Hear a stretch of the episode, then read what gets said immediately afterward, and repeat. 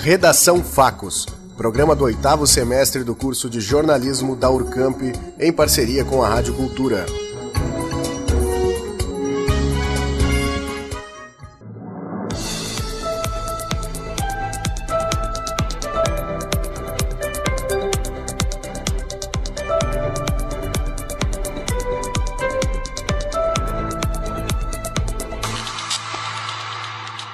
Governo do Estado destina 480 milhões de reais para dívidas de saúde com municípios. Agências da Caixa estarão com horário estendido para saque do FGTS. Daeb inicia programa de quitação de dívidas dos consumidores. Final de semana em Bagé traz opções de atividades para todos os gostos. Técnica pioneira contra câncer vai ser utilizada em mais quatro pacientes. Bolsonaro garante indicação do filho Eduardo para a Embaixada dos Estados Unidos. Emprega RS oferece mais de 3 mil vagas de trabalho no estado. Neutralidade do El Ninho deve trazer estiagem para o sul do país em 2020. Essas notícias você acompanha agora no Redação Facos.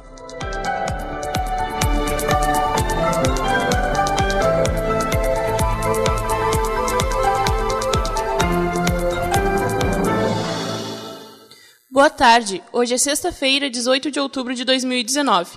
Neste momento, 18 horas e 14 minutos pelo horário de Brasília. Hoje finalmente tivemos uma trégua depois de vários dias de chuvas. Neste momento a temperatura é de 22 graus. A partir de agora você acompanha as principais notícias. Os consumidores que têm alguma pendência com o DAEB têm até 31 de dezembro para quitar ou renegociar os débitos com condições especiais. Para facilitar o pagamento em parcela única e à vista, garante a exclusão total de multa e juros.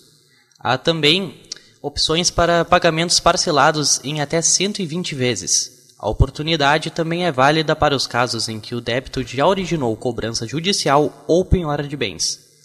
O DAEB deve realizar mutirões para negociação aos finais de semana, mas ainda não há data confirmada. Por enquanto, ela pode ser feita de segunda a sexta-feira, das 8 da manhã às 5 da tarde, diretamente na autarquia. A partir de hoje, a Caixa, a Caixa, Econômica Federal inicia uma nova etapa da liberação do saque imediato do FGTS. Para isso, as agências adotaram um horário estendido.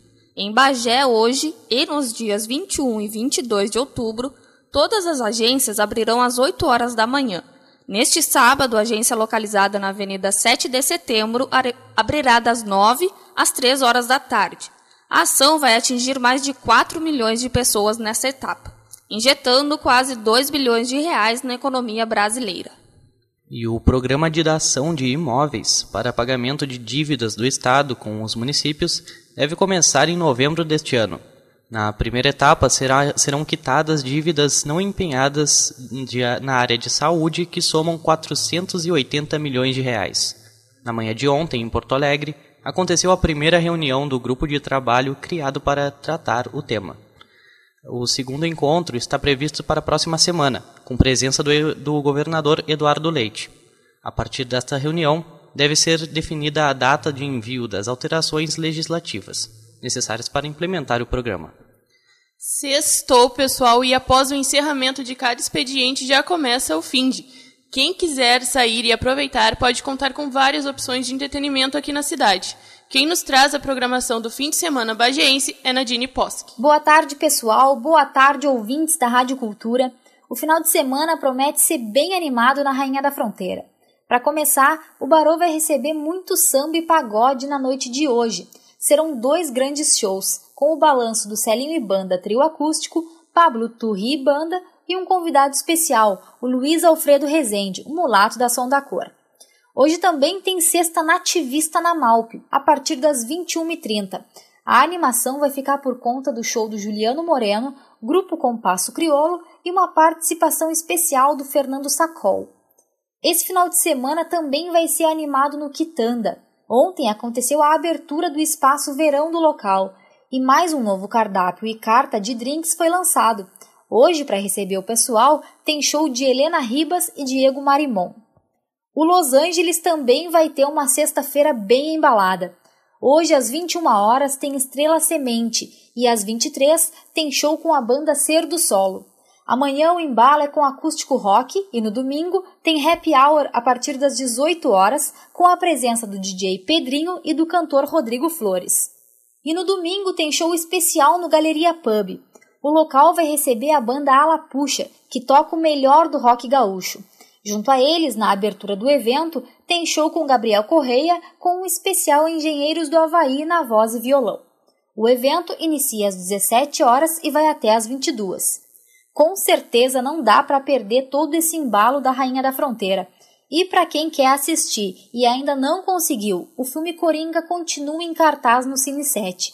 Com uma classificação para 16 anos, as exibições serão nos horários das 18h20 e 21 horas hoje, amanhã e domingo. Esse filme com certeza também não dá para perder. Bom, voltamos ao estúdio com mais notícias. Nadine Poski para o Redação Facos. Agora, mais notícias. Aconteceu hoje a sexta edição do Empregar RS em 100 municípios gaúchos. O maior evento de empregabilidade do estado oferece mais de 3.300 vagas. Promovida pela Fundação Gaúcha do Trabalho e Ação Social, a iniciativa exclusiva de intermediação de mão de obra envolve entrevistas de emprego e atividades de orientação sobre o mundo do trabalho. De acordo com o diretor-presidente da FGTAS, Rogério Grade, o Empregar RS aproximará empresas que necessitam contratar profissionais e trabalhadores que buscam uma oportunidade de trabalho. E o tratamento pioneiro aplicado pelos pesquisadores do, da USP que levou à remissão de um câncer em fase terminal, deve contemplar mais quatro pacientes. A informação foi repassada ao portal G1 por um dos membros do grupo responsável pelo experimento.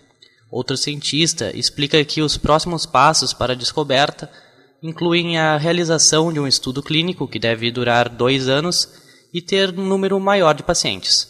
A expectativa é guiar os rumos de, do próximo pro, do projeto com o, com o acompanhamento do, prim, da, do primeiro paciente e os resultados obtidos com os próximos. O presidente Jair Bolsonaro afirmou na manhã de hoje que, por enquanto, não há mudanças na ideia de indicar o filho Eduardo para a embaixada do, Bra do Brasil nos Estados Unidos. A intenção de entregar o cargo ao filho, eleito deputado federal pelo estado de São Paulo, foi manifestada em julho pelo presidente. Contudo, a indicação ainda não foi formalizada pelo Palácio do Planalto. Depois que isso aconteça, o Senado Federal ainda terá que aprovar ou não a escolha do embaixador. A meteorologia prevê no próximo ano uma diminuição no fenômeno El Ninho. Isso pode trazer períodos de maior seca aqui no sul, causando preocupação no meio rural. A reportagem é de Gabriel Debem. O clima é uma preocupação permanente para quem vive da agricultura no Brasil. Este ano é esperado uma neutralidade climática pelo fato do fenômeno El Ninho estar perdendo forças. Isso quer dizer que a região sul do Brasil pode sofrer com a estiagem em 2020. Quem explica essas ocorrências é o pesquisador da Embrapa Pecuária Sul, Gustavo Trentin. As oscilações anos, né, que tem o El Ninho e o Laninha. O El Ninho ele é mais favorável para nós, para a parte norte do país o El Ninho é menos chuva, para nós na região sul é mais chuva. E a a, chuva e a água disponível no solo estão ligados diretamente à, à, produção que nós temos no sistema. Então, se tiver uma boa, boa quantidade de água suficiente, não de mais e não de menos, nós teremos produções mais estáveis. Né? Para nós, geralmente no verão, o que acontece? A quantidade de água necessária para na chuva, dentro das chuvas normais, em anos normais, ou em anos de laninha, é insuficiente, mas em anos de El Ninho é uma boa quantidade de água. Então, está muito relacionado às maiores produtividades que nós temos na história relacionadas com El Ninho. A não ocorrência desse evento e ocorrência de outros eventos vai diminuir a precipitação. E aí, com isso, consequentemente, vai sim ter uma redução da produção do que seria comparado com o ano de El Ninho, né? mas não do que seria um ano normal nosso. Essa é a previsão, porque uh, o, que acontece? Quando chega o mês de agosto, a gente vai, começa a observar uma tendência de aquecimento do oceano na região do Pacífico, que ela tem uma grande influência na nossa região ou um resfriamento. Então a gente, quando começa agosto, setembro, vê a tendência de que caminho está seguindo. A tendência é permanecer próximo de neutro, ainda até laninha, mas uma laninha mais fraca, né? Não vai ser um, um evento extremo de laninha, mas vai ser um evento que vai diminuir um pouco sim nossas precipitações. Por isso é importante o produtor rural estar atento e se preparar para enfrentar momentos como esse, quando pode ocorrer reduções de chuva. Gabriel Debem, para o Redação Facos. De volta ao estúdio, recebemos mais uma vez o coordenador do curso de jornalismo da Urcamp, professor Glauber Pereira. Dessa vez, a gente vai conversar sobre um novo projeto que está sendo lançado, o Cine Clube Urcamp Documenta. Boa tarde, Glauber. Para a gente entender melhor o que é um cineclube. Cineclube é nada mais é do que um encontro para assistir um filme e debater. Então é, um, é uma exibição uh, debatida. Uh, são convidados dois especialistas, nesse caso, é, é, para interagir com o público, para falar sobre o tema daquele filme, para falar como ele foi feito, o que, que representa aquele tema em termos, em, em termos históricos até, sociais, né? porque o, você sabe, o audiovisual, o cinema, hoje eles reproduzem períodos históricos. Né? Hoje a gente aprende muito com o audiovisual. Glauber, qual é a importância de começar um projeto como esse nesse momento na Urcamp? Olha, a gente está mudando todo o processo de ensino, toda a metodologia, o campo se atualizando, é, é, investindo na, na, sua estrutura. E o, a introdução do audiovisual como interação com a comunidade para discutir tema faz com que a gente se atualize também. Afinal de contas, é importante gerar público de cinema. Não adianta só consumir conteúdo audiovisual. A pessoa também tem que estar preparada para interpretar e decidir a partir dele. Bom, e o primeiro filme que vai ser exibido é o Tropicália, né? Isso. O que o pessoal que vai assistir pode esperar e quem serão os debatedores amanhã? Os debatedores convidados amanhã, é assim, é, é, é lá na, no, no, Salão de Atos da Urcamp, das duas da tarde às cinco da tarde, né? E os dois uh, debatedores convidados são o ex-secretário de Cultura Sapera Brito, que é ator, né? Um, um homem conhecido por produção de, de, de eventos culturais na área de música e cinema, enfim, na área da cultura como um todo, e a professora Luana Zambiasi dos Santos, que é, que é professora do curso de música lá da Unipampa. Por quê? Porque o tema do filme é a, é, o, é a tropicália, é o tropicalismo na música, um movimento musical que eh, iniciou no final dos anos 60 e dominou praticamente o cenário cultural do Brasil nos anos 70. E aqui em Bagé, é engraçado que nós, aqui em Bagé nós temos também Glauco Rodrigues, que associou elementos do, da, da, cultura tropicalista na sua obra. Então, assim, a, a ideia é contextualizar mesmo, dizer que influência teve, e é importante também a gente lembrar que em momentos onde existe pouco espaço para livre expressão, como era nos anos 70, com a ditadura militar, esse, esse movimento fazia com que a música fosse um excelente canal de troca de ideias entre os jovens. Muito bem, Glauber. Muito obrigado pela tua participação conversamos com o professor e coordenador do curso de jornalismo da Urcamp sobre o projeto de cineclube desenvolvido pelo oitavo semestre. Reforçando então que amanhã é o primeiro dia do evento, com a exibição do documentário Tropicália, a partir das 14 horas, no Salão de Atos do Campo Central da Urcamp. A entrada é, é gratuita e após o filme haverá um debate sobre o assunto. Não percam, é muito interessante e nós estaremos lá.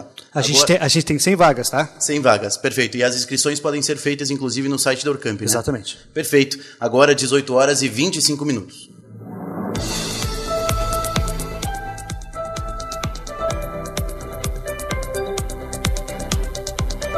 Neste momento, a temperatura em Bagé é de 23 graus. Amanhã, o tempo vai estar parecido com o de hoje, os termômetros devem marcar entre 10 e 21 graus. Teremos a presença de algumas nuvens, mas sem previsão de chuvas. Porém, no domingo, a chance de chuva é de 90%, com pancadas à tarde e à noite. As temperaturas ficam entre 9 e 19 graus. E o Redação Facos chega ao fim depois de um mês. Nesse período, podem ter certeza, vocês fizeram parte conosco de uma grande experiência profissional. Nós esperamos ter contribuído com o seu dia a dia. Esperamos também, com toda a sinceridade, que você, ouvinte que está sempre ligadinho na Rádio Cultura, continue buscando se informar. Não fique apenas com o relato de um meio de comunicação. Procure mais. Procure entender todos os lados da notícia antes de tirar uma própria conclusão. Vivemos tempos de desinformação e fugir disso garante a liberdade coletiva. Este projeto experimental foi desenvolvido pelos acadêmicos do oitavo semestre do curso de jornalismo da Urcamp. A produção foi de Augusto Soares, Cristiane Ramires, Gabriel Deben, Gabriel Munhoz, Ianca Ferreira, Jéssica Veleda, Larissa Macedo, Letícia Frank, Michele Romero, Murilo Alves, Nadine Posque, por mim, Victoria Ferreira. E por mim, Marcelo Rodrigues. A supervisão foi da professora Cristiane Pereira e o coordenador do curso é o professor Glauber Pereira.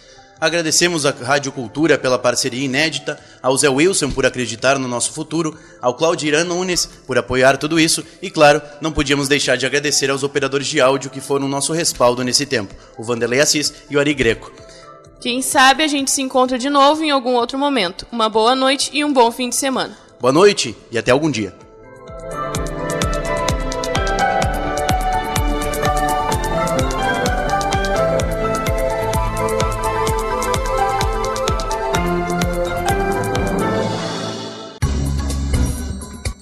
Redação Facos, programa do oitavo semestre do curso de jornalismo da Urcamp, em parceria com a Rádio Cultura.